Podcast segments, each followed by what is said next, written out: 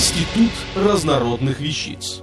Официальный подкаст интернет-журнала школа жизни .ру. Владимир Рогоза. Судьба великой княгини Елизаветы Федоровны. Как немецкая принцесса стала православной святой. Том, что этой красивой, но неулыбчивой девочке предначертана великая судьба, родственники не сомневались. Бабушка английской королевы Виктория, несомненно, поможет подобрать жениха из европейских монарших домов. А там, возможно, девочка и сама станет королевой. Никто не мог тогда и предположить, что в далекой России ее ждет тяжелый труд медицинской сестры, ранняя смерть и ореол святой мученицы.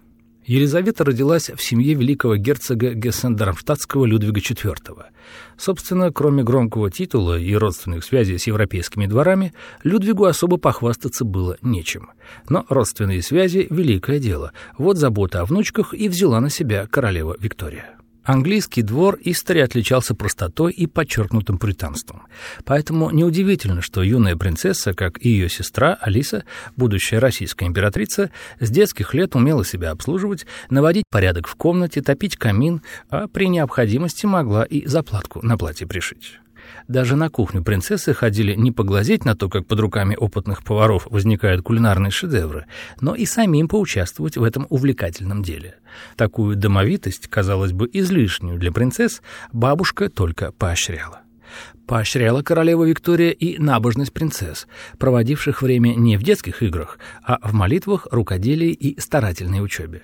Когда же Елизавете подошло время выходить замуж, оказалось, что она смертельно этого боится, не представляя, как это доверить свою невинность мужчине. Ведь даже в детстве она редко общалась с мальчиками, сторонилась совместных игр.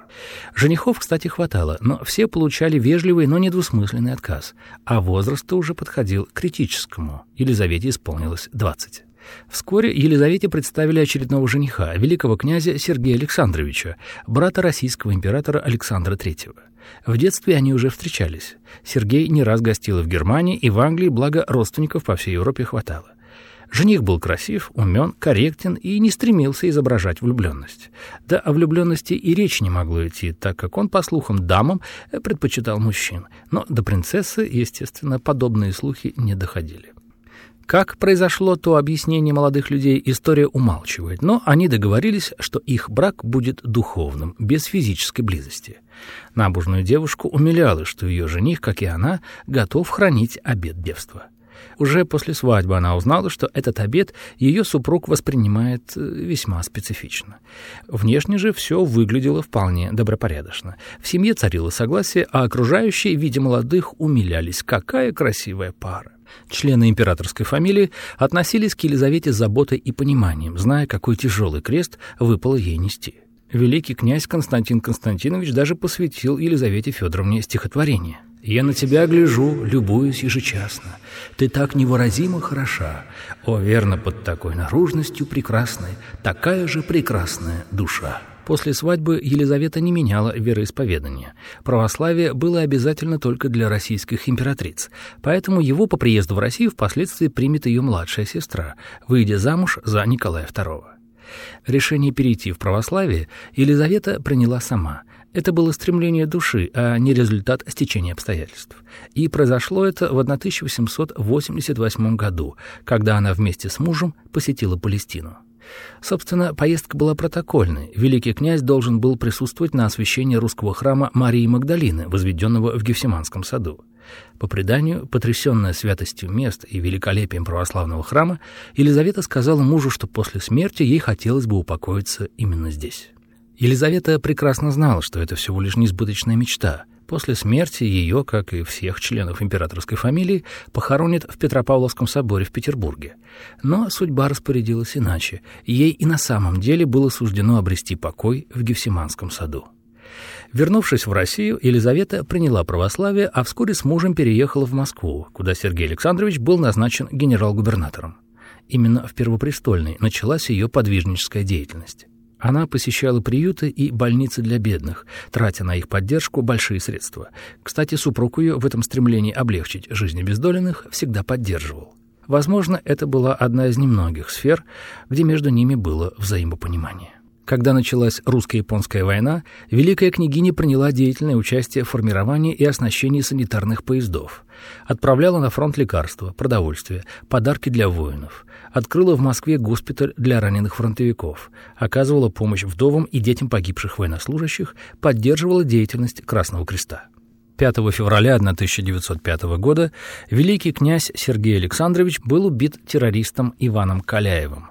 За этот подвиг ему после революции поставили памятник в Александровском саду. Елизавета, тяжело переживая случившееся, решила окончательно оставить высшее общество и посвятить свою жизнь молитвам и заботе об обездоленных. На свои средства она приобрела большой участок в тихом месте Москвы на Большой Ордынке, где создала Марфа-Мариинскую обитель, став в 1909 году ее настоятельницей. Принимая монашество, она сказала сестрам обители, «Я оставлю блестящий мир, где я занимала блестящее положение, но вместе со всеми вами я восхожу в более великий мир, в мир бедных и страдающих».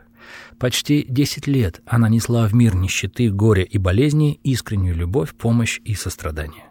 В обители действовала больница для бедных, приют и общежитие для бездомных, в которых трудились монахини и послушницы.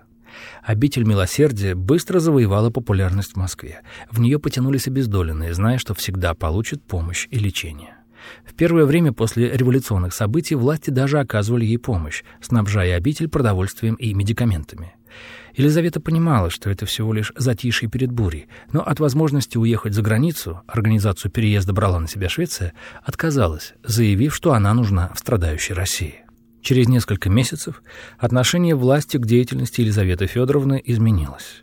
В апреле 1918 года ее арестовали и вывезли в Пермь, где уже находилось несколько членов императорской фамилии. В ночь на 5 июля 1918 года с арестованными зверски расправились. То, что произошло, трудно назвать казнью. Это была именно садистская расправа. Великую княгиню Елизавету, великого князя Сергея Михайловича, трех сыновей великого князя Константина и еще несколько человек, содержавшихся вместе с ними, на окраине города Алапаевска живыми сбросили в старую шахту, которую затем забросали гранатами. По свидетельству очевидцев, из шахты еще несколько дней раздавались крики о помощи и стоны. Смерть несчастных людей была долгой и мучительной. Когда впоследствии тела стали извлекать из шахты, оказалось, что Елизавета упала не на дно, а на выступ, находившийся на глубине 15 метров, спасший ее от осколков гранат, но только продливший мучение. Рядом с ней находилось изуродованное тело великого князя Ивана Константиновича, которого она перед смертью смогла перевязать. Даже умирая, Елизавета заботилась о ближнем, стремясь облегчить его страдания. В 1921 году останки Елизаветы и погибшей вместе с ней инокини Варвары были перевезены на Святую Землю и упокоились в храме святой равноапостольной Марии Магдалины, как когда-то мечтала великая княгиня. В начале 90-х годов прошлого века русская православная церковь причислила к лику святых преподобную мученицу великую благоверную княгиню Елизавету Московскую, определив день ее почитания 18-5 июля. Тогда же началось возрождение Марфа-Мариинской обители, в которой теперь находится приют-пансион для девочек-сирот, патронажная служба и благотворительная столовая. Сестры обители, продолжая дело своей святой покровительницы, трудятся в больницах и госпиталях, облегчая страдания, неся помощь и исцеление людям. Автор статьи «Судьба великой княгини Елизаветы Федоровны. Как немецкая принцесса стала православной святой» Владимир Рогоза. Текст читал Дмитрий Креминский. Институт разнородных вещиц. Официальный подкаст интернет-журнала школа жизни .ру. Слушайте и читайте нас на www.школажизни.ру.